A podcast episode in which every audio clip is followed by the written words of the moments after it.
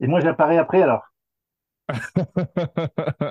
Clark Kent versus Michael Myers. Comme ça, on ne voit pas? Là, là, on ne voit pas, non? Là, on voit, là, on voit pas. Ah.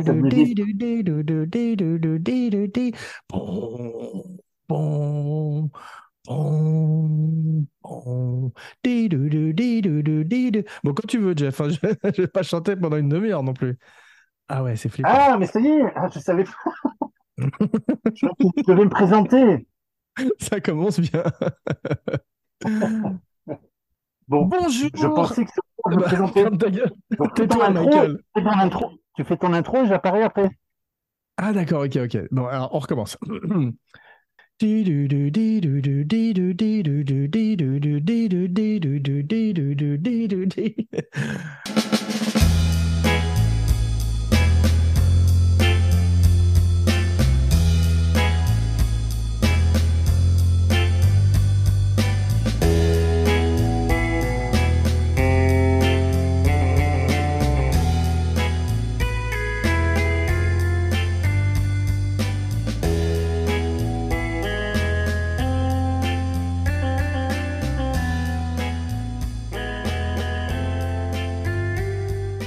Bonjour et bienvenue dans Kinopod, le podcast grand écran.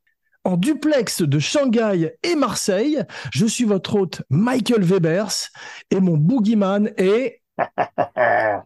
Jeffrey Damer Menech, la mort est arrivée dans votre petit podcast. Il manque un mot. Shérif? Oh, putain. On reprend? Ouais, refais-le. Je suis votre hôte Michael Webers et mon boogeyman est... Jeffrey Damer Menech, la mort est arrivée dans votre petit podcast, shérif. Et aujourd'hui, tout ce que vous avez toujours voulu savoir sur Halloween sans jamais oser le demander.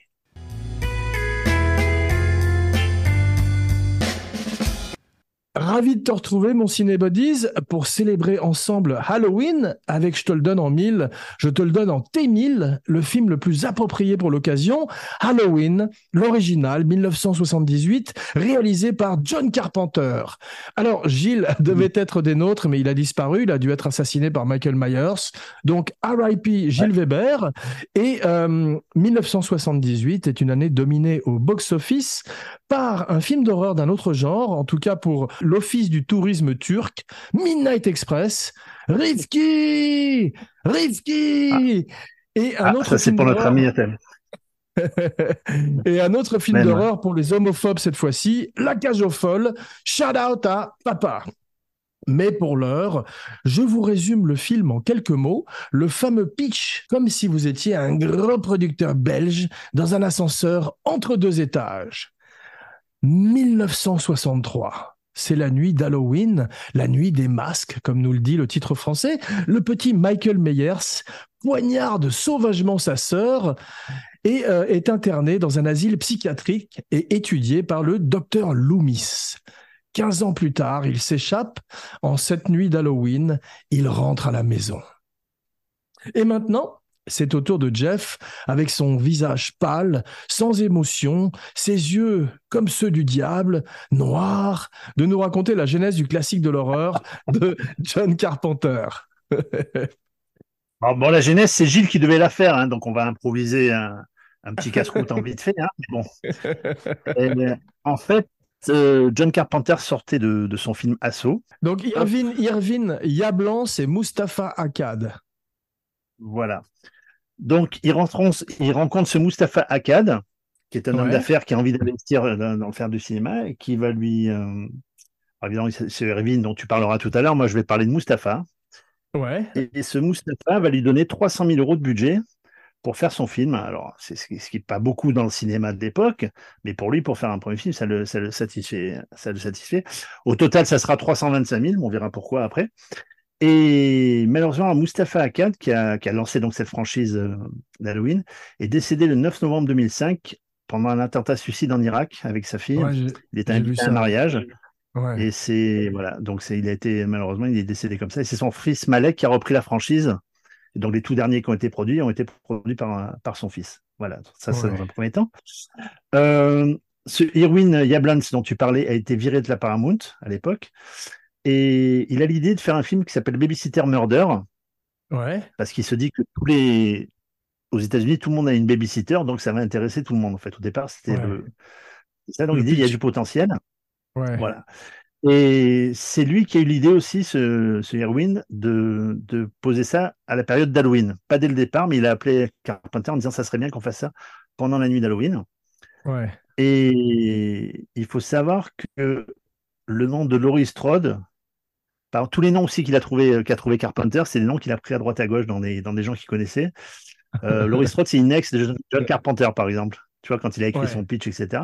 Il a écrit avec Debra Hill, qui était sa petite copine de l'époque. C'est beau en Superman, hein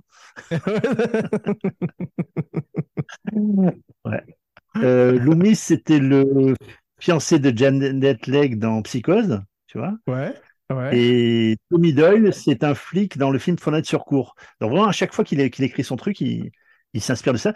Et il a énormément écouté la musique du film Suspiria de Dario Argento. Tu te rappelles, Ah c'est la musique des Gobelins? Bien C'est vrai qu'il en interview, il me faisait écouter ça du matin au soir avec ses bruits, etc. Et ça nous inspirait pour, euh, pour, euh, pour écrire ça. Voilà.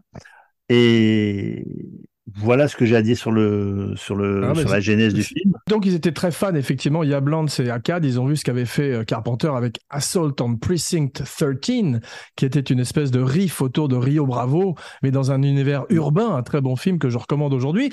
Et moi, je me suis intéressé, je suis reparti encore un peu plus loin dans ma DeLorean, dans le temps, et je me suis intéressé aux origines du slasher movie, Jeff. Alors j'ai une question pour toi, qui est un cinéphile euh, sans pareil. Sais-tu quelle est euh, l'origine du slasher, et en particulier le premier slasher recensé dans l'histoire du cinéma. Est-ce que tu sais ça? Euh, on parle beaucoup de Black Christmas. Je sais pas, ça doit être pas celui-là, je pense. Ça doit être Non, mais effectivement, Black Christmas, c'est une des inspirations de Carpenter, puisqu'au départ, il avait pensé à Halloween comme une suite de Black Christmas, avec le, le psycho de Black Christmas qui s'échappait d'un asile psychiatrique pour retourner assassiner des gens dans la ville où il avait frappé au départ. Mais il faut remonter beaucoup plus loin dans le temps.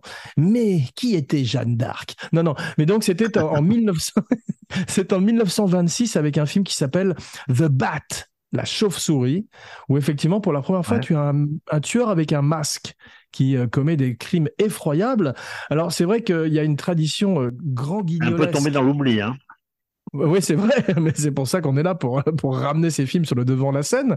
Et euh, c'est une tradition un peu du grand guignol, tu sais, on voit même dans les Sherlock Holmes, il y a des assassins comme ça, dans Agatha Christie, tout ce qu'on appelle le, le pulp horror, qui euh, marquait donc les années 20, les années 30. Et d'une certaine manière, le premier slasher recensé, tu parlais d'Alfred Hitchcock et de Loomis, c'est Psychose. Donc, euh, le, le- qui annonce le slasher moderne qui marquerait effectivement le cinéma en particulier des années 70 et 80, on va en parler là un peu plus. Janet Lee est la mère de Jamie Lee Curtis, c'est d'ailleurs en partie pour ça que... D'ailleurs, il ne savait pas, John. Carpenter. Il ne savait pas que c'était sa fille. Mais après, c'est pour ça qu'il l'a engagé, parce qu'il a vu qu'il y aurait, euh, en promotion, il pourrait effectivement Mm. mettre l'accent sur le fait que la fille de Marion Crane, le personnage que joue Janet Lee dans Mm. Psychose, joue l'héroïne, Laurie Strode. C'est ouais, son tout premier long métrage qu'elle avait fait. Et Ouais. euh, en- fait, elle est, on parlera de casting, mais tu sais qu'elle avait été contactée cinq ans auparavant Ouais. pour faire un film et ça a refusé. Tu sais lequel c'était?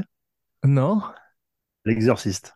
Ah, c'est ça, ouais. Elle, elle voulait pas du tout que sa petite fille se mette à vomir Ah, de sa, mère- sa, sa fille, c'est pas sa, sa petite fille, sa fille. Ouais. Elle a dit non, ma fille, et surtout pas sur ce, ce genre de cinéma. Ah, ça- Donc ça elle avait fait une pas. série télé et puis elle fait, mais enfin, on, on parlera de sa carrière tout à l'heure, mais voilà. Tu te rappelles, il y a dans les films Chucky, à un moment un petit peu comme Bruce Willis qui cherche une arme dans Pulp Fiction, Chucky se demande avec quoi il va assassiner sa prochaine victime, et il, il, il- il- tu sais la petite poupée de Chucky, Hi, I'm Chucky, wanna play? Et tout d'un coup, il s'arrête devant un énorme couteau de boucher qui est celui que tu viens de montrer et qui est celui de Norman Bates et celui de Michael Myers, et il se tourne vers la caméra et il dit A true classic never goes out of style. Ça veut dire un grand classique ne se démode jamais. Bah, D'ailleurs, dans, le, dans le, la première séquence du film, euh, tu sais, en plan caméra subjective, Ouais. quand t'as le, le gamin qui prend le dans le tiroir, il Ouais. prend le couteau dans le tiroir, ça c'est la, c'est la main de la productrice, pas la main du gamin, et qui va pour tuer sa sœur, tu as les mêmes mouvements de couteau que dans Psychose. Extraordinaire, mais ça m'étonne pas, effectivement. Le film est truffé de références à, Hitchcock. Euh, comme De Palma, ils ont régurgité ce qu'ils avaient aimé, c'est-à-dire ce film Psychose qui a marqué l'histoire du cinéma. Tu sais que quelques mois avant Psychose, il y a eu un autre slasher qui a beaucoup bien marché, qui est Peeping Tom de Michael Powell. Tu l'as vu celui-là avec ce type qui tue avec sa caméra? Non. Donc c'est un type, je te le recommande. C'est aussi également. C'est pas le voyeur? Si, c'est le voyeur, c'est ça en français. Ah, le voyeur, oui, mais parle-moi en français, moi. On est en France, monsieur, ici. Hein. j'avais oublié à qui j'avais affaire. En France, parle français. Donc, le voyeur, effectivement. Ensuite, dans les années 60, euh, tu as ce qu'on appelle. À propos de voyeur, Gilles n'est toujours pas là? Non, non, effectivement, Gilles nous rejoindra peut-être en cours d'émission, mais je n'y crois plus beaucoup maintenant. Et on va le retrouver effectivement euh, dans, la penderie avec un couteau dans, le ventre. Mais euh, Tu connais les, splatter movies? Splatter en, français, ça veut dire euh, une giclée de sang en fait, d'une certaine manière. C'est pas les slashers, c'est les splatters. Attention, c'est pas c'est pas des films porno. Hein. Et euh, et tu as un type qui s'appelle Herschel Gordon Lewis. Tu connais ou pas non? Non. Non, non. Lui, c'est alors lui, c'est le pape du gore. C'est un type qui faisait des films dans les années 60, qui était extrêmement gore et bordure comique. C'est un peu le Russe Meyer du gore, tu vois. Et, Comme euh, Trauma un peu? Oui, c'est l'ancêtre de Trauma, exactement. Voilà. Et ensuite, donc, tu as les Giallo. Alors, ça, les Giallo, tu connais bien. Parce que moi, je, je m'y connais un peu moins bien en Giallo, mais effectivement, c'est une espèce de, de version italienne. C'est les spaghetti slasher, on pourrait dire. Et euh, ensuite, tu as, euh, il y a eu toute une série de, de films d'horreur basés sur les, euh, les holidays, sur les vacances, tu sais, sur en fait les, les jours fériés. Parce que même plus récemment, on a eu un sur Thanksgiving, tu sais, qui est une grosse fête nationale en Amérique où on mange, des, ah on assassine des dindes ce jour-là. Et euh, il y a Eli Roth qui a fait un film, tu te rappelles pas, il y avait une bande-annonce dans Grindhouse où tout d'un coup c'était Thanksgiving. Et il se mettait à tuer des gens avec un couteau de boucher le jour de Thanksgiving. Et il a fini par en faire un long métrage de Thanksgiving. Mais tu as, tu as effectivement, comme tu en parlais, euh, Black Christmas en 74, donc qui, est, qui précède Halloween, et aussi Silent Night, Bloody Night en 73, donc qui sont des films qui, qui célèbre des, des, des, vacances comme ça, un jour férié. Et l'idée géniale d'Halloween, c'est ce titre. Parce qu'au début, ça devait s'appeler, comme tu l'as dit, les Babysitter Murders, les meurtres des babysitters, qui étaient basés sur un fait réel. Mais Halloween, c'est tellement puissant en Amérique, c'est ça l'est un peu moins en France. Mais ce, la fête de la citrouille, qui vient d'une tradition, je crois, euh, du jour des morts en Irlande, et où tout d'un coup tu accueilles les esprits dans ta maison et surtout les enfants s'habillent euh, comme nous aujourd'hui et vont faire ce qu'on appelle le trick or treat où ils vont chez les gens pour chercher des bonbons et si jamais tu leur donnes pas de bonbons ils, jettent des œufs pourris sur tes vitres.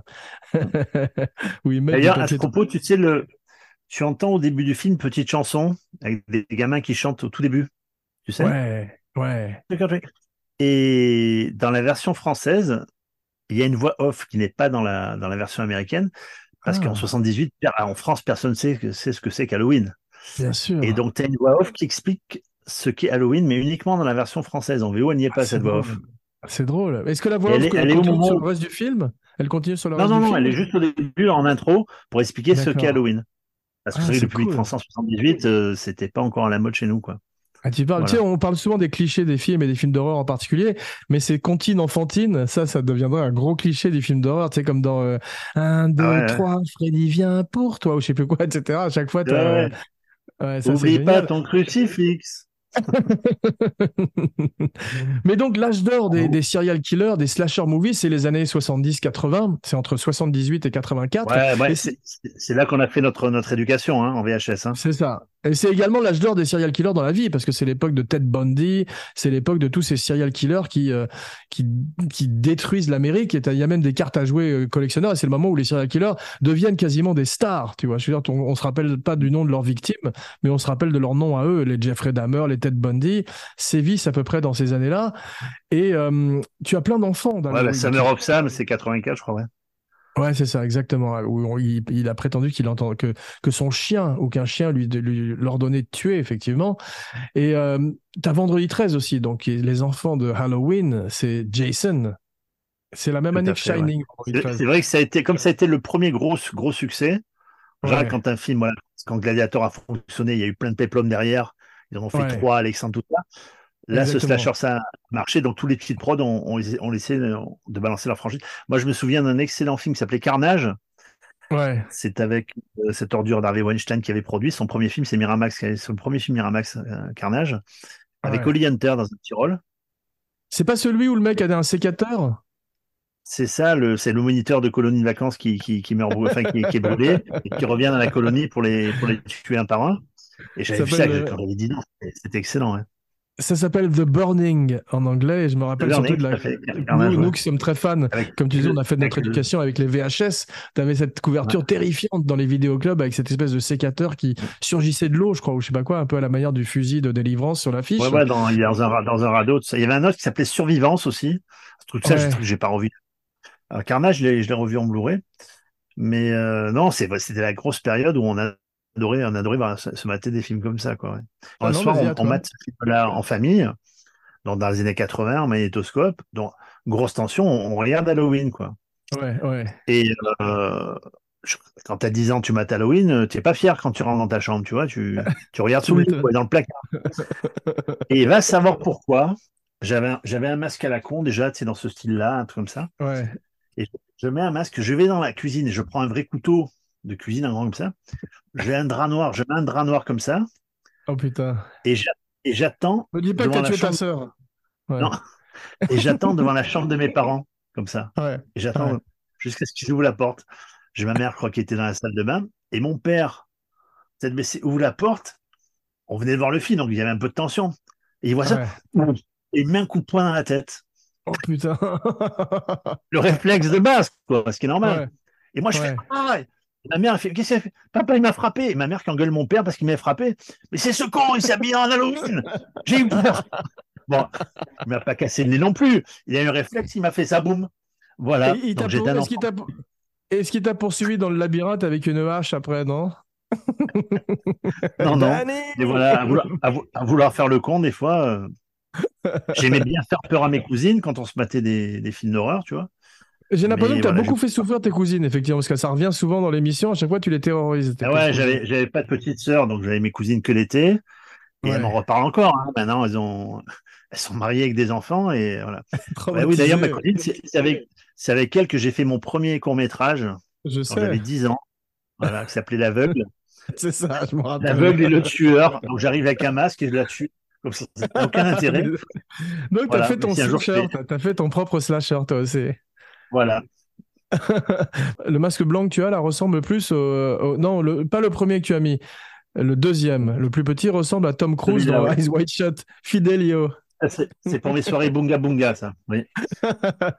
non le premier masque que tu as mis en fait a- m'a l'air inspiré de David Gordon Green c'est-à-dire la série des Ouais. deuxièmes remakes dont nous allons parler brièvement un peu plus tard dans l'émission parce qu'il est abîmé comme s'il avait été euh, brûlé et surtout le passage du temps il est très beau d'ailleurs ce masque que tu as sur le tournage, je l'aurais volé.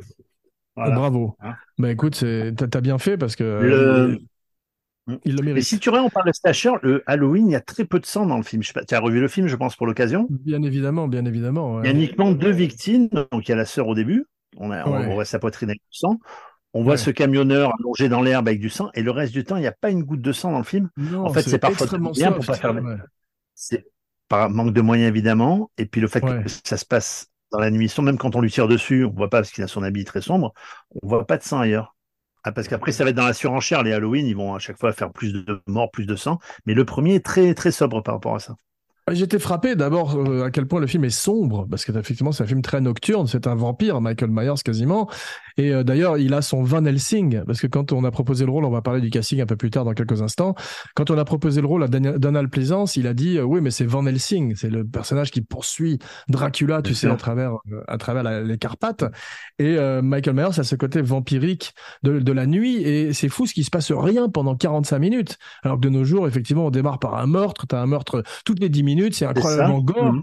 Tu le vois d'ailleurs dans les plus de dans la 30 nouvelle minutes, il n'y a rien, il se passe rien. Il n'y a rien. C'est un film qui est incroyablement, même très lent. C'est presque, c'est marrant, ça m'a frappé. C'est presque un- une espèce de, de drame. C'est presque plus proche d'un film de David Lynch par moment avec cette espèce de créature qui apparaît de temps en Mm. temps avec son masque. C'est une étude d'une petite ville des États-Unis, en fait. C'est très curieux. Mm. En, fait, il a expliqué qu'il il en a fait un personnage lent, c'est-à-dire qu'il marchait, Ouais, par manque de moyens, une fois parce que si le personnage y court, les scènes sont beaucoup plus courtes. Ouais, bien sûr. Mais c'est ouais. vrai qu'il il laisse, il laisse installer une. C'était c'était un parti pris de la part de Carpenter, c'est ce qui fait le, le génie de ce réalisateur.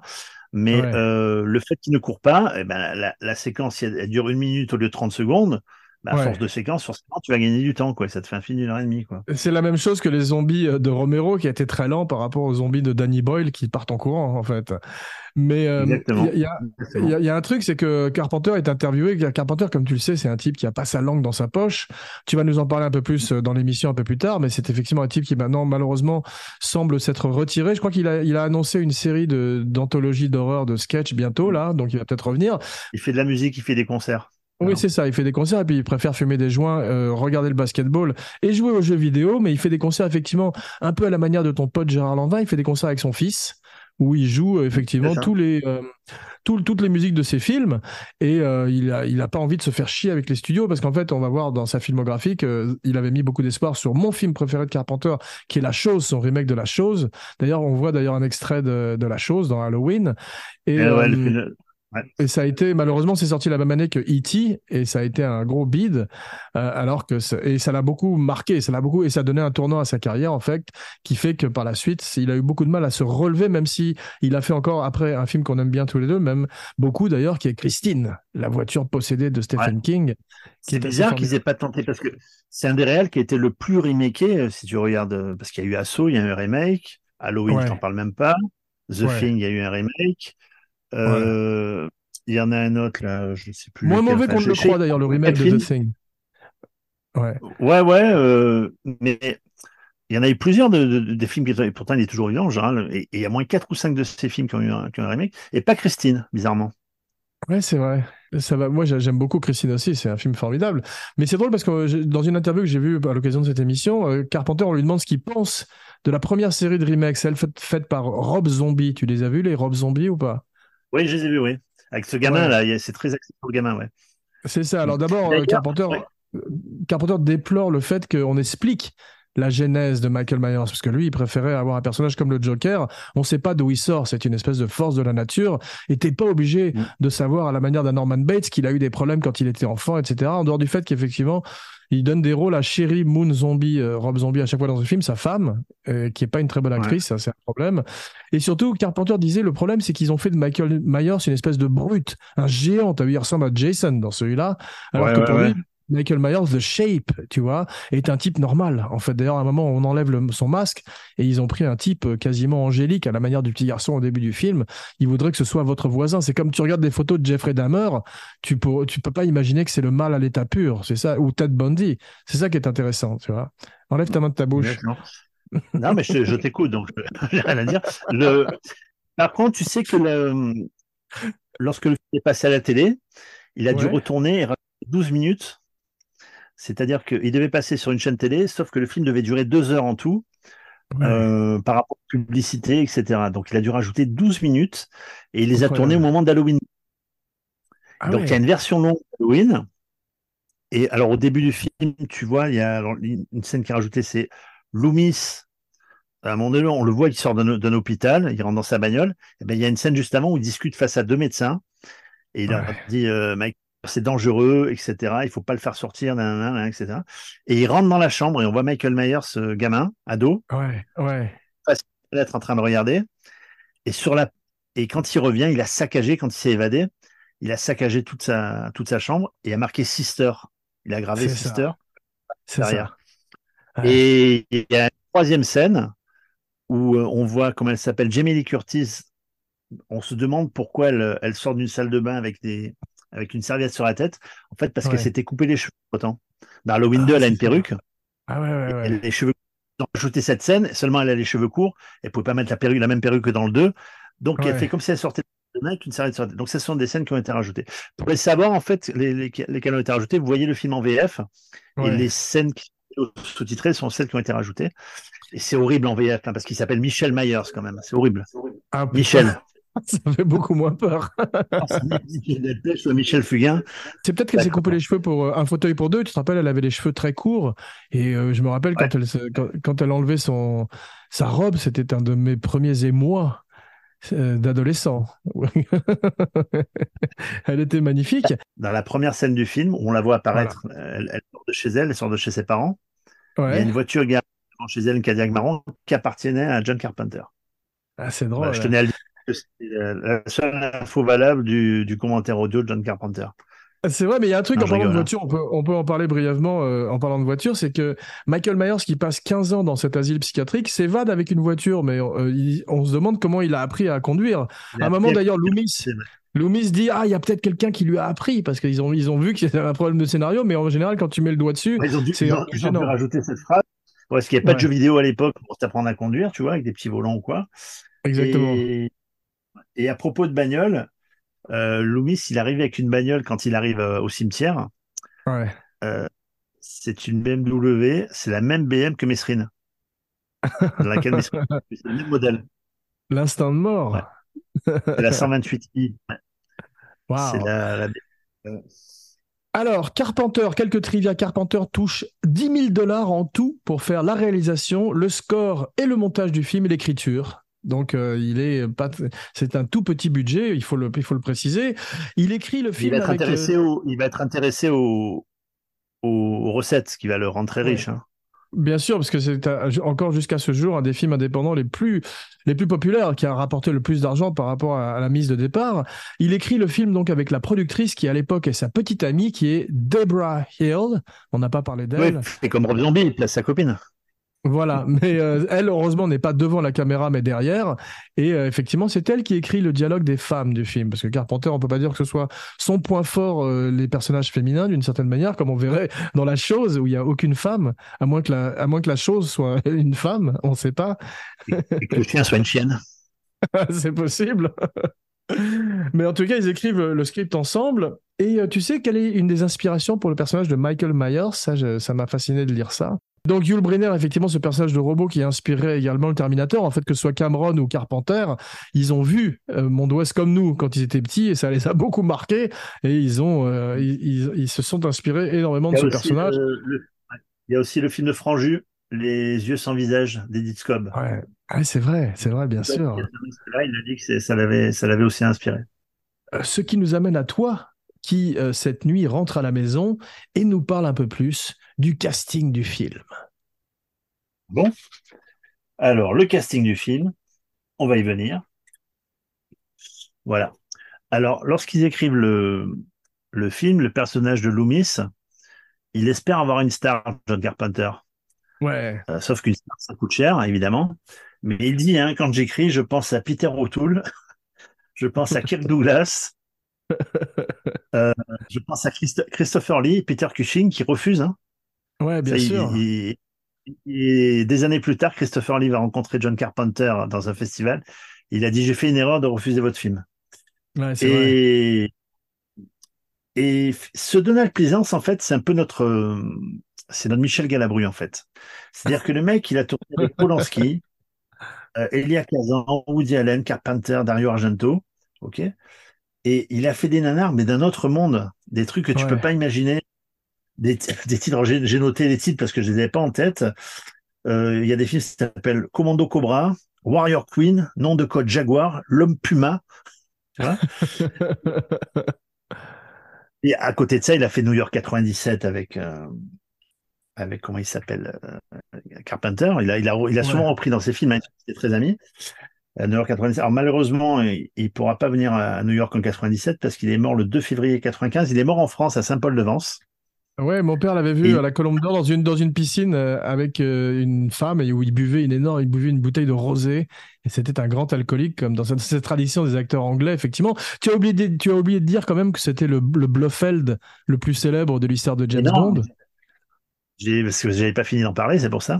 J'allais finir par ça. mais- Pardon, comme Bon. d'habitude. Et, et- et bon, sinon, il était né un 5 octobre, comme Marie Laforêt, Louis Lumière et Michel Galabru. Ça, c'est important. Wow. hein. Ah ouais, tu parlais de Galabru, effectivement. pas- ont- Pas Michel Galabru, hein, je dis des conneries. Comme Louis Lumière et Marie Laforêt. Voilà. Et évidemment, il était excellent. Le rôle de Blofeld, on s'en souvient tous, dont on ne vit que deux fois. Tout à fait. Est-ce que tu as vu son Colombo où il est face à Peter Falk et il fait l'assassin et c'est un spécialiste, un onologue, un spécialiste de vin et il est absolument fantastique? Non, non. À propos de. Colombo, euh, ils vont ressortir en, en coffret, le coffret, en coffret ouais. Ouais. Bah, regarde si tu peux celui. Donald Pleasance, Ah, c'est un des meilleurs. Et euh, donc, Donald Pleasance, c'est le seul nom, entre guillemets, du film, bien qu'il soit pas très connu quand même à l'époque. C'est le seul nom d'Halloween. Donc, il touche, lui, 20 000 dollars par rapport à Jamie Lee qui touche 8 000 dollars simplement. 25 000 25, c'est pour ça que le film a coûté 325 000. C'est qu'au départ, ils avaient 300 000 et parce que les autres acteurs ont été payés vraiment. Euh, le mec, il joue Shape, là, Nick Castle, c'est 25 dollars par jour, il le paye, le mec. C'est ça, exactement. Il est devenu metteur en scène, t'as vu, Nick Castle, le mec qui joue euh, Michael Myers. 8 balles, 8000 dollars. Et lui, c'est vrai que c'est la vedette, mais il a eu que 5 jours de tournage. Hein. Ils ont cumulé toutes ces scènes. Euh, euh, comme tu disais, c'est pour ça que Peter Cushing refuse le rôle parce qu'il estime ne pas être payé assez, parce qu'il a été remis sur le devant de la scène avec Star Wars, où il joue Grand Moff Tarkin, un des, un des lieutenants de Dark Vador, tu te rappelles, il est fantastique. Et c'est lui qui avait joué Van Helsing face à Christopher Lee dans les euh, Dracula de la Hammer. Donc c'était un hommage, effectivement, de Carpenter à ces films qu'il avait, qui avaient bercé son enfance. Et, ah, bah, tu parles de l'éclat, je vais te poser une question alors. Ouais. Donald Plaisance sous la direction de Georges Lucas. Donald Pleasance a tourné sur le. Ah bah, est-ce qu'il est. Ah bah oui, il est dans, dans THX 1138. Bravo! Alors, en parlant de, de légende, tu sais bien sûr sur qui est basé le masque de Halloween. voilà. William Shatner. Live long and prosper. William Shatner, le capitaine Kirk. J'étais très fier d'ailleurs de ça, ouais. Ouais, James T. Kirk. Le T, c'est Tiberius, son, son, prénom au milieu. Et euh, ce qui m'a étonné, c'est qu'il a touché aucune royalty. C'est-à-dire alors que le masque est devenu mondialement connu. Mais c'est vrai que c'est difficile de le reconnaître quand même. Il y a, il y a certains des masques, parce qu'il y a eu 11 euh, films quand même. Et il y a certains des masques de la série où il est encore plus reconnaissable que d'autres. Et c'est quand même lui, c'est une idée de génie parce que ils l'ont retravaillé, ils l'ont retravaillé le masque, hein. Ils l'ont fait en bleu, en pâle. Ils, ils, ont, fait les, les, yeux. Ouais, ouais. Ah, c'est pas vraiment. En fait, c'était. Ils avaient, c'est un budget de 2 dollars le masque hein, à l'époque. Au départ, ils voulaient un masque de clown. Et finalement, ils ont bien fait de prendre ça. C'est un truc où il n'y avait pas de aucune expression. C'est ça. lisse, quoi. Donc c'est une espèce de barrière pour Michael Myers parce qu'effectivement à chaque d'un moment on lui retire son masque dans le courant du film vers la fin et avant de reprendre son poignard il remet le masque comme si tout d'un coup il, assumait la personnalité de The Shape et il ne pouvait pas tuer s'il n'avait pas ce masque sur le visage. Donc ça c'est terrifiant. Et tu as raison s'ils avaient pris un, masque plus traditionnel comme ce, ce clown meurtrier qu'il voulait faire au départ qui rappellerait un peu Pennywise eh ben ça aurait été moins puissant que ce visage sur lequel on peut projeter tous, nos fantasmes, puisqu'il est complètement euh, blanc, livide, pâle comme un mort, et que ça renforce le côté zombie du personnage. Est-ce qu'il est un peu surnaturel, Michael Myers? T'as vu, à chaque fois, il prend une aiguille à tricoter dans le cou, il se, il se relève, il, revient tout le temps comme Jason, quoi. Ouais, c'est le croque et, et, sa façon de s'habiller, en fait, de prendre son masque, on, ne, on sait que le magasin a été cambriolé, le magasin de farce et attrape la drogue on voit un, garagiste mort étendu sur, sur, la, sur, sur un buisson là. Ils sont camion défoncé, donc on le voit pas récupérer le, ni son bleu de travail, ni rien. Non. Et le masque, ils expliquent qu'il a, il a, il a volé une espèce de magasin de farce et attrape, c'est ça en fait. Ouais, ouais, ouais on ne sait pas que quelqu'un a volé, on ne sait pas que c'est lui évidemment au départ. Ouais, ouais, mais parce que les deux filles, elles arrivent devant, elles arrivent devant la, enfin c'est un petit magasin qui fait l'angle et leur père, le, le père, le flic. D'ailleurs, il y a une scène avec le flic, si tu regardes bien, euh, elle est dos tournée, Jamie Lee Curtis, il y a une scène de fille, et quand elle se retourne, elle tombe sur le flic. Tu sais que ça, on pense que c'est Mike et si tu regardes bien, elle se marre, elle rigole, et elle a le réflexe de se mettre la main devant la bouche. Ah, c'est bien, ouais. si, si, revoyez la séquence, c'est au moment où le flic lui rentre dedans, elle se retourne, et elle va pour rire, et elle met la main devant la bouche pour pouvoir que la, scène puisse continuer. Quoi. Ah, Parce qu'il y avait très peu de... les scènes, ils refaisaient pas trop, hein, donc c'était... Euh, Mais j'ai lu que Donald Pleasance avait fini par accepter le film parce que sa fille la fille de Plaisance, qui était guitariste à l'époque, était une fan de la musique de, de Assault. Assault. Ouais. c'est ce qu'elle dit. Donc, euh, Carpenter fait la musique de tous ses films et en revoyant le Halloween pour l'émission, on se rend compte que, tu sais, Hitchcock avait dit en parlant du score de Bernard Herrmann sur Psychose, c'est 33% du film. Là, je dirais qu'on peut monter à 44% facilement parce que c'est tout ah. est fait par la musique. Tout à fait. D'ailleurs, euh, quand il s'appelait Carpenter, avait fait une projo du film à des distributeurs qui avait dit votre film ne fait pas peur. il n'y avait pas la musique en fait. Ah ouais, et c'est vrai qu'Halloween, la musique, c'est en plus elle joue sur deux trois notes quoi, tu vois. C'est et en fait il a fait par passion, mais surtout par souci d'économie. Il a dit j'ai pas les moyens de me payer un musicien. Ouais. Et en fait c'est souvent quand tu fais des films à l'économie que tu fais des grandes choses. Hein.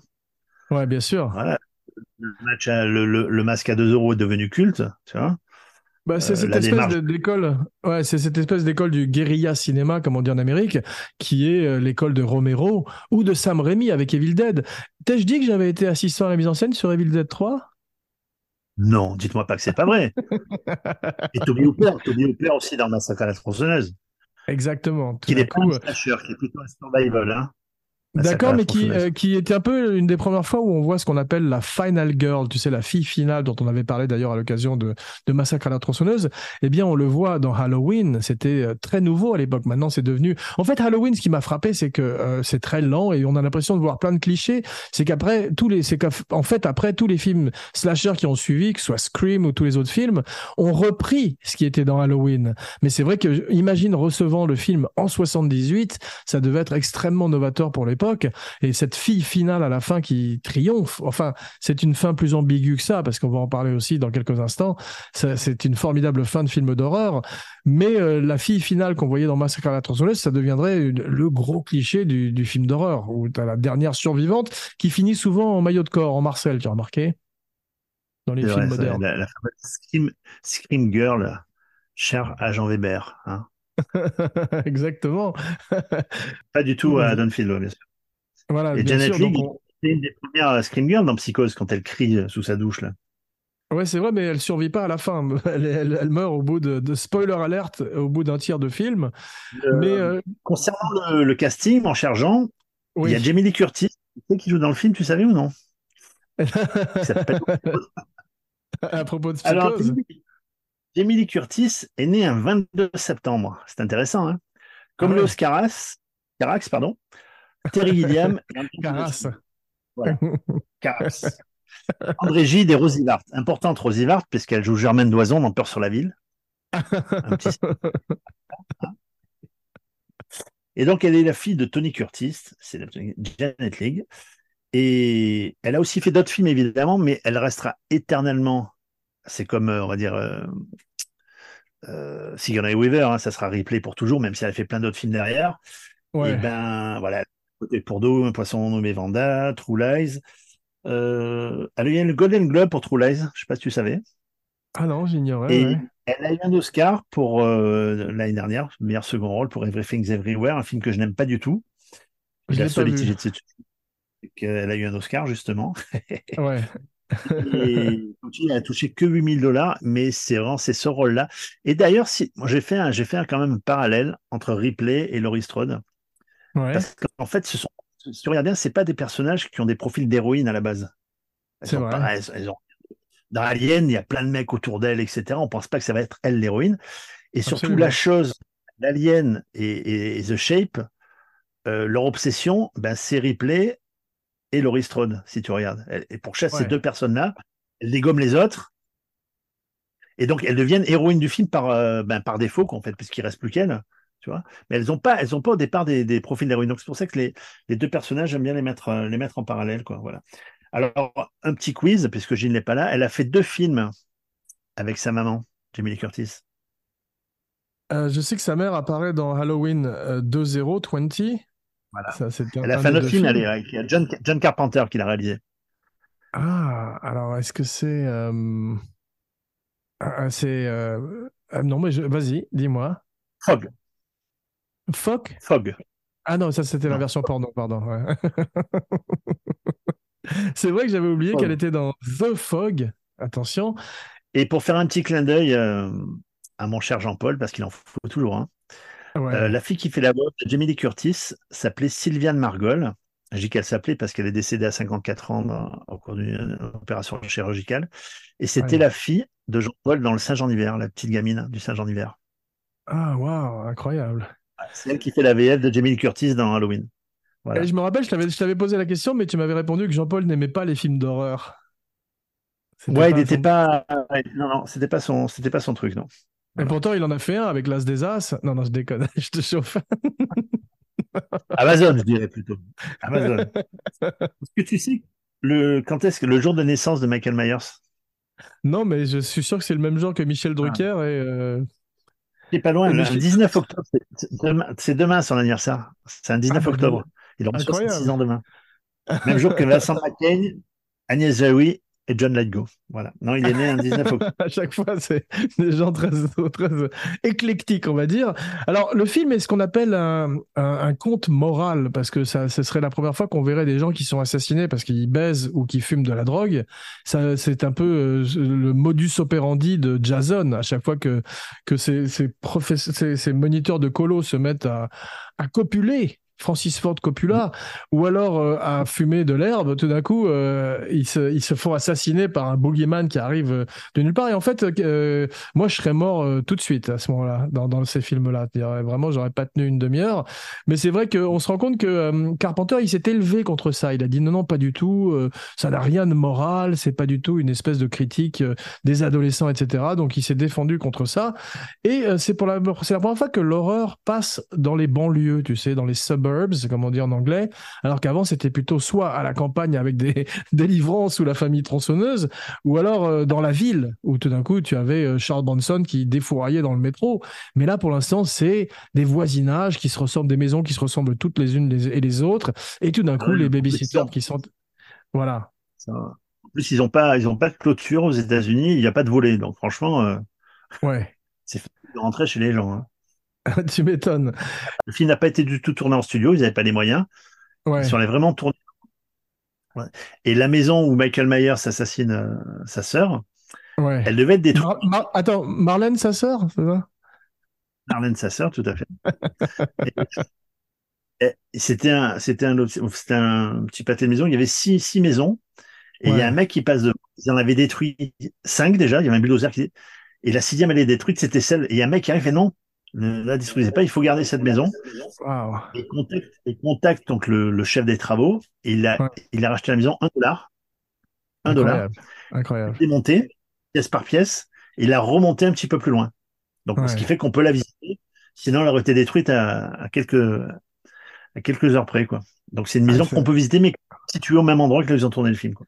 Ouais, je sais. D'ailleurs, tu sais, en général, les films euh, où ils ont tourné des, des, des, des films d'horreur, les maisons où ils ont tourné des films d'horreur, les, propriétaires sont, ne veulent pas les faire visiter. Mais celle-là, chaque soir d'Halloween, la maison qui a servi donc à Pasadena à, faire la maison de Michael Myers, ils mettent une citrouille devant et tu as même un mec habillé comme Michael Myers avec qui tu peux prendre des photos, etc. Donc, ils sont plutôt euh, accueillants. Je sais pas s'il faut payer ou pas, mais ils en ont fait une espèce de. Ah oui, forcément. Ouais, sûrement. Tu savais qu'il y avait eu un jeu vidéo pour l'Atari 2600 Ça, c'était une rubrique pour Gilles. P à ses cendres. Ah. Ouais.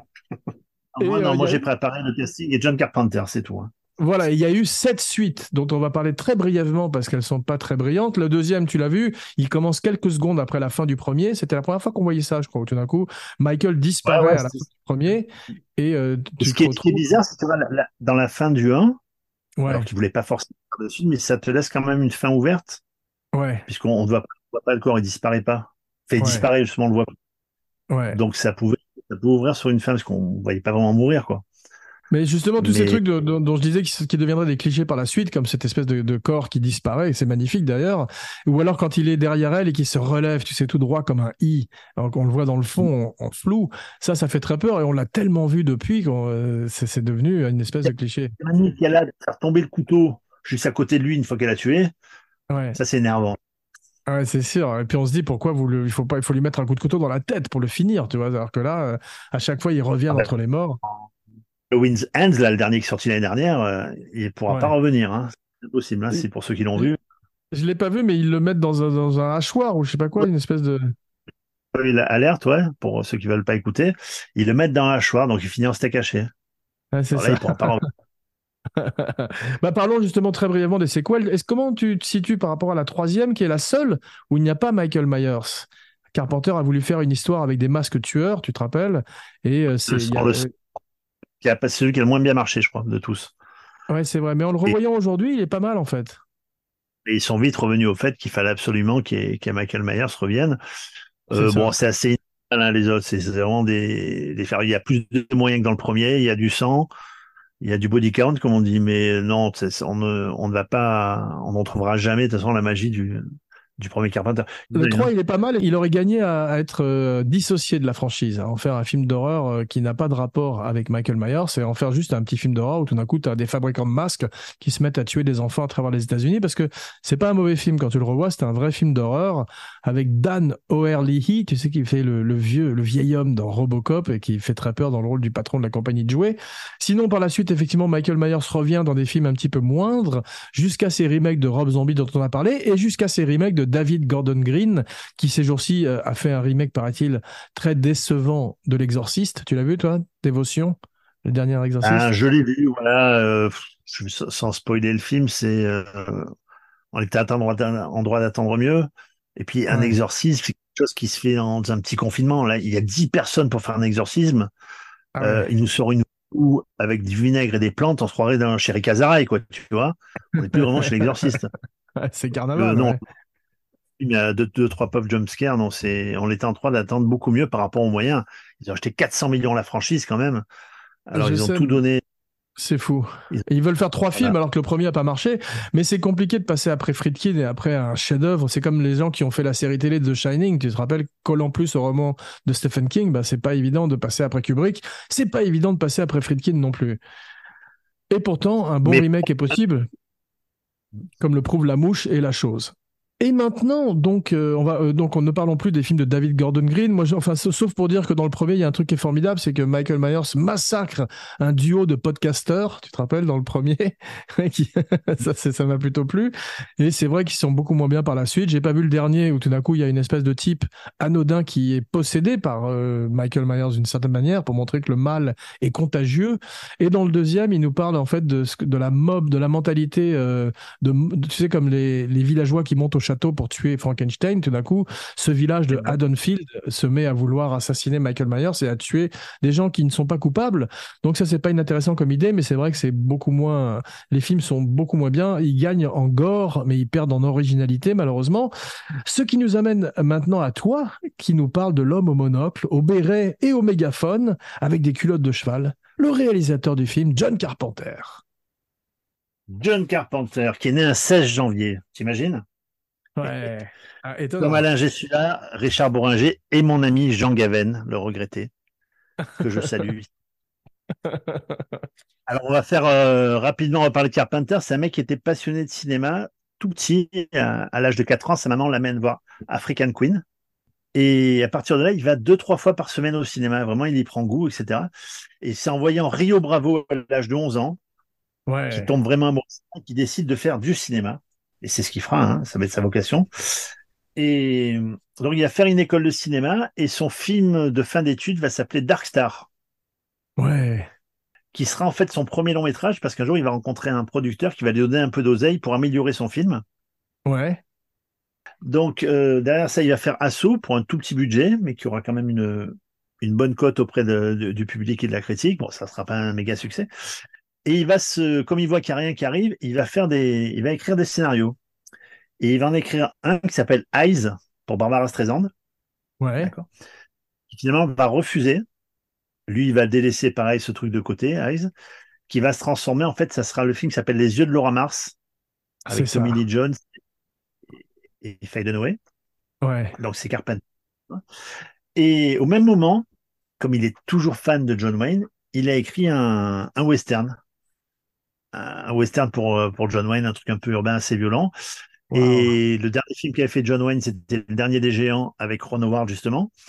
Et c'était pareil, un, un buddy movie avec John Wayne, John Wayne et, Ron Howard. Et lui, c'était son rêve, évidemment, de, de faire bosser. Et John Wayne, qui a aussi refusé à, cette époque-là, 1941 de Spielberg, parce qu'il était trop malade. Incroyable. incroyable. Et donc, il n'aura pas pu faire ce film de John Carpenter. Ouais. Et, et, en fait, c'est des. On s'appelle? Il y a deux producteurs euh, indépendants qui avaient acheté Eyes. Qui avaient dit. et finalement, il a vendu à la Columbia. Tu vois? Et, et, pour les dédommager, il va leur, leur, écrire le scénario de Asso. Et c'est ces deux petits mm. producteurs indépendants qui vont produire le, film Asso, en fait. C'est drôle. Le remake de The Things, il le préparait déjà à l'époque, avant même de faire Halloween. Ah, Seulement, il n'était pas à ses côtés, il avait, on lui donnait pas assez de moyens parce qu'il avait, il avait pas la, pour faire The Thing, c'est pas comme Halloween, quoi. Tu vois, il faut pas juste un masque, il y a beaucoup de trucs à faire. Et il n'avait pas assez de, ben, de vécu, donc personne n'osait lui donner de l'oseille. C'est pour ça qu'il fait aussi un petit clin d'œil dans, dans le film. Et donc Halloween, film tourné en 20 jours quand même, ce qui fait un carton mondial. Et il va rentrer dans la catégorie des réalisateurs bankable, comme on dit. Et donc, on l'a cité. Bon, il y a aussi Invasion de Los Angeles, qui est culte pour beaucoup de monde. Euh, Vampire, Ghost of Mars, que j'aime moins quand même. Euh, L'Entre de la Folie, Star, Starman, Los Angeles 2013. Ouais. Jack Burton, il avait fait un téléfilm, Le roman d'Elvis, qui était aussi sorti en salle. Donc, un de ses, acteurs cultes était quand même euh, Kurt Russell, avec qui il a fait beaucoup de films. Et il a, fait, il a dit une phrase un jour, euh, John Carpenter, que j'ai eu l'occasion de rencontrer au Festival de Cannes, qui n'est pas un grand bavard, mais j'ai pu lui poser quelques questions. Et il a dit En France, je suis un auteur. En Allemagne, je suis un cinéaste. En Grande-Bretagne, je suis un réalisateur de films d'horreur. Et aux États-Unis, je suis un raté. il n'a aucune reconnaissance aux États-Unis. Hein. C'est pas. Ah c'est pas une... à, qui on va filer, à qui on va filer un Oscar d'honneur, quoi, tu vois. Ouais, il a une dureté, sinon une amertume. Euh, ce que j'avais à dire sur, euh, sur Big John, quoi. Ah, mais c'est très intéressant. Juste pour les légendes urbaines, il paraît que John Wayne, je sais pas si c'est vrai, mais c'est une belle histoire, va imprimer la légende, comme on dit justement dans Liberty Valance avec John Wayne. Il, euh, il aurait refusé de chevaucher la bombe dans Docteur Folamour, le rôle de Slim Pickens, tu sais.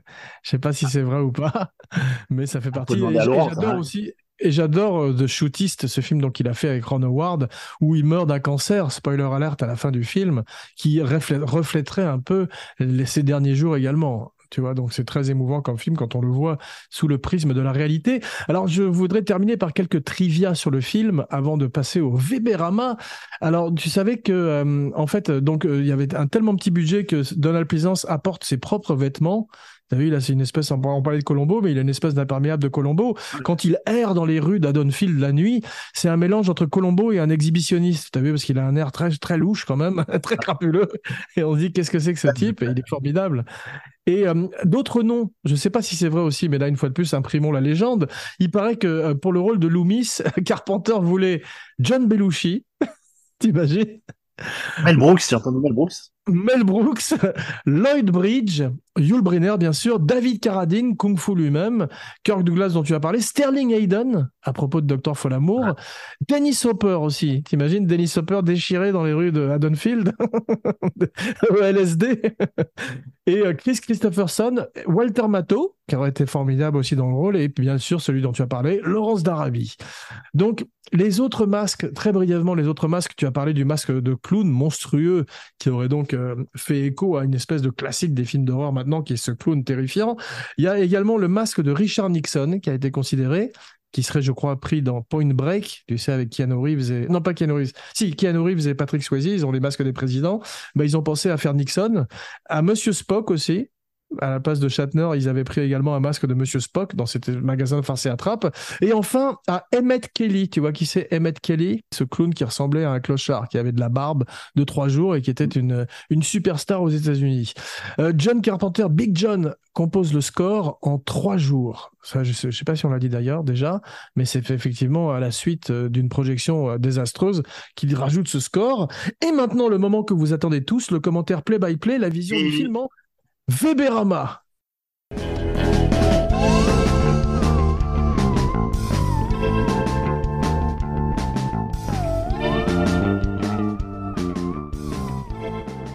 Alors le film dure 91 minutes, c'est merveilleux en cette époque de film qui dure des heures. Euh, il n'y a pas énormément de gras. Et j'ai trouvé un titre alternatif. Tu es prêt, Jeff? Vas-y.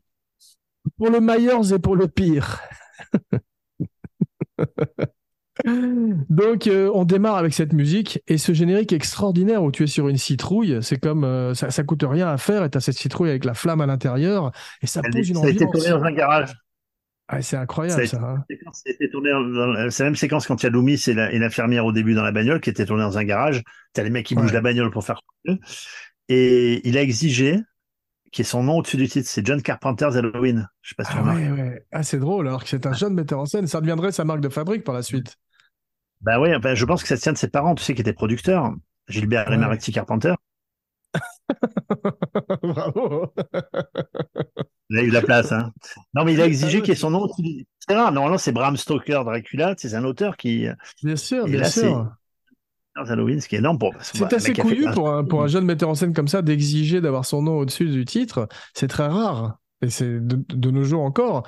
Et euh, le premier plan est fantastique. Tu as cette espèce de plan séquence qui est une prouesse technique. En fait, c'est un des plus beaux plans du film où tout d'un coup on est à la place du tueur. C'est une des premières fois où on est tout d'un coup comme dans un jeu vidéo en première personne, en perspective de première personne, first person euh, euh, perspective, tu sais, comme on dit dans ta langue natale. Et c'est c'est très impressionnant parce que euh, il s'est fait non pas avec une Steadicam qui donc euh, faisait ses balbutiements à l'époque et était bien évidemment trop cher pour le budget. Voilà la Panaglide qui est la, la, un petit peu la Steadicam du pauvre, mais qui donne justement ce côté un peu euh, un peu plus dur, un peu plus réaliste, comme si on était vraiment dans la peau du tueur. Et ça, on n'avait jamais vu ça avant. En tous les cas, mmh. pas de cette façon-là si tu regardes le, donc ce, fameux plan quand il rentre dans la cuisine, alors déjà c'est pas la main du gamin, c'est la main de la productrice qui prend le couteau. Le plan est flou parce que ça va trop vite, il le dit. Hein. Euh, si vous regardez les deux horloges, elles sont pas à la même heure, celle de la cuisine et, de la, et, du séjour. Et, surtout, il y, a deux, il y, a deux, trois trucs quand même qui sont. Euh, sont... C'est que lorsqu'il est dehors, lorsqu'il est dehors, et donc il, regarde sa sœur et, le gars qui monte dans la chambre pour tirer un coup, le temps qu'il fasse le tour, qu'il rentre dans la maison, il se passe 25 secondes. Le mec est rhabillé et redescendu. Donc c'est le coup le plus rapide du monde. Incroyable. Et, et, la force de Carpenter, en fait, parce qu'on ne sait pas que c'est un gamin au départ, hein. on pense que c'est un tueur qu'il a. Bien sûr. Euh, le seul moment où il va être comparé à un adulte, l'adulte est assis, c'est la fille. Parce que si la fille était debout, il aurait été tout petit par rapport à elle, tu vois, il aurait regardé d'en bas. C'est vrai. Et comme on ne voit pas. Et c'est vraiment qu'à la fin, quand les parents enlèvent le masque, qu'on se rend compte que c'est un, un gamin, c'est un twist énorme. On s'attend pas à voir. Bon, maintenant, évidemment, c'est tout le monde le sait, mais au départ, quand tu le sais pas, tu peux pas imaginer que c'est un gamin qui ait pu faire ça, quoi. C'est vrai, surtout qu'il est très bien casqué, casté. T'as vu, il a une espèce de visage dans, de petit angelot. C'est euh, le petit Lord Fauntleroy. Il ressemble à Danny dans The Shining. Et il est tout à fait angélique. T'as vu, il a absolument rien de maléfique. Et ce plan où la Panaglide euh, part en arrière et on est sur ses parents qui regardent leur enfant horrifié.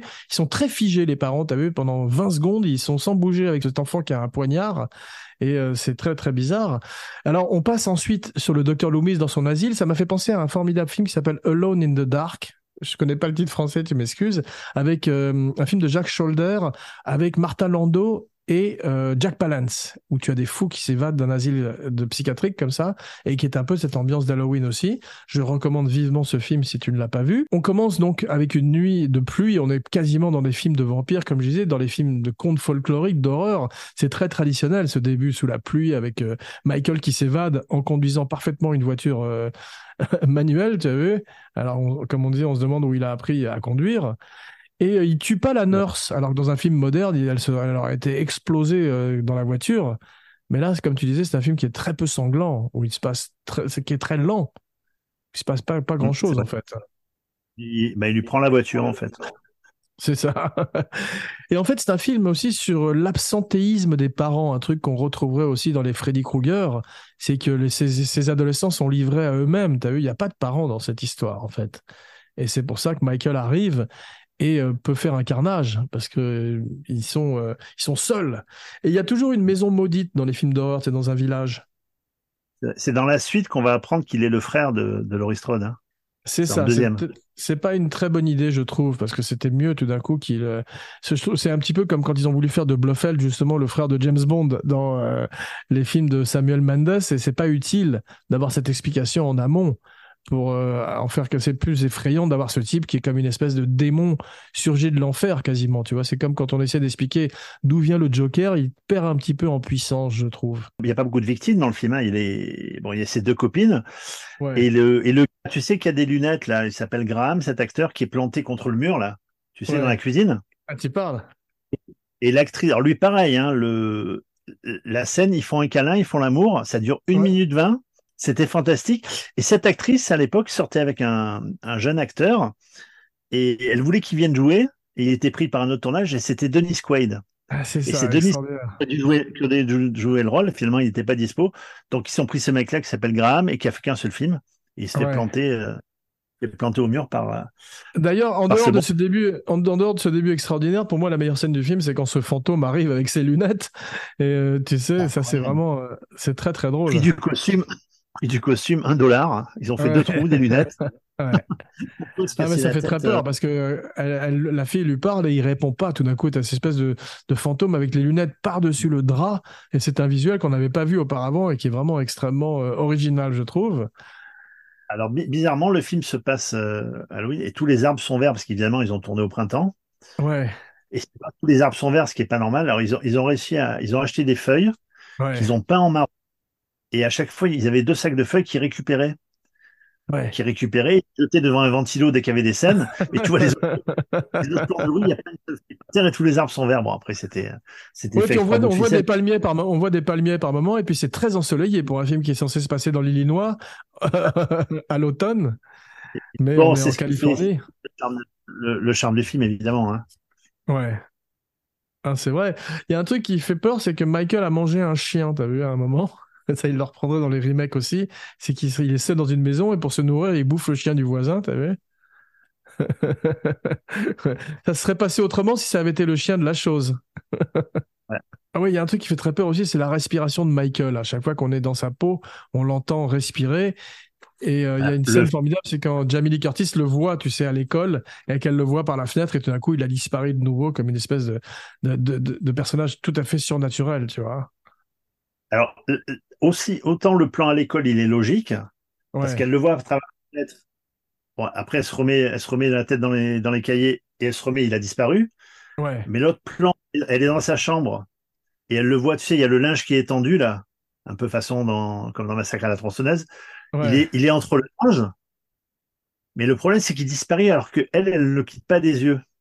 Ah, c'est pas normal parce qu'elle est elle aurait dû à la rigueur se frotter les yeux ou regarder ailleurs. Le temps d'un... Ouais, parce le téléphone, Le coup, les coups de téléphone sont très importants dans le film parce qu'ils s'appellent tout le temps entre, entre voisins, etc. Ouais, une grosse importance, ouais. Ouais, c'est vrai. Et euh, il y a un truc qui est très bien dont on n'a pas parlé aussi dans la scène du drap avec les lunettes par-dessus le drap, c'est quand euh, Michael a tué Graham et tout d'un coup il penche la tête sur le côté comme un chien, tu sais, parce qu'il comprend pas très bien ce qui. C'est ça, c'est vraiment un Il, il contemple son œuvre. On dirait un peintre qui a fait une peinture et qui regarde un peu ses. C'est vrai. C'est vrai. Et Carpenter, qui n'a pas l'habitude de donner beaucoup de direction à ses acteurs, lui a dit regarde, regarde ce cadavre comme si tu regardais une collection de papillons. Et c'est vrai que c'est, euh, ça, ça, donne quelque chose d'anodin et de terrible à ces meurtres. Et maintenant, si quelqu'un a encore quelque chose à dire sur Halloween, qu'il le dise ou qu'il se taise à tout jamais. Dommage qu'il n'ait pas été là. Hein. On, aurait, euh, on aurait bien aimé qu'il qui participe, mais écoute, ce sera pour une prochaine fois.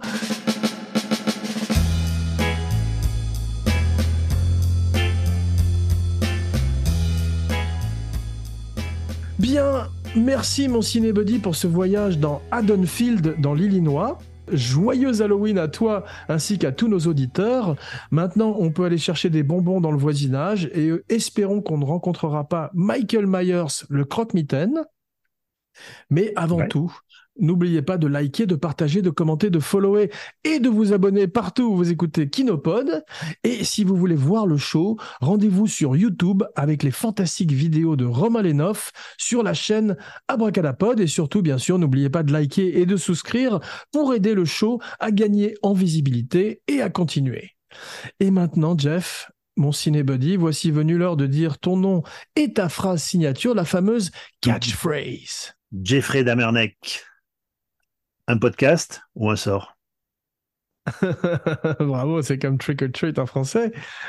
Parfait, je fus Lord Darth Weber pour Kinopod, le podcast qui cette nuit rentre à la maison. Et maintenant, tous ensemble. Happy, happy Halloween, Halloween, Halloween, happy, happy Halloween, Silver Shamrock.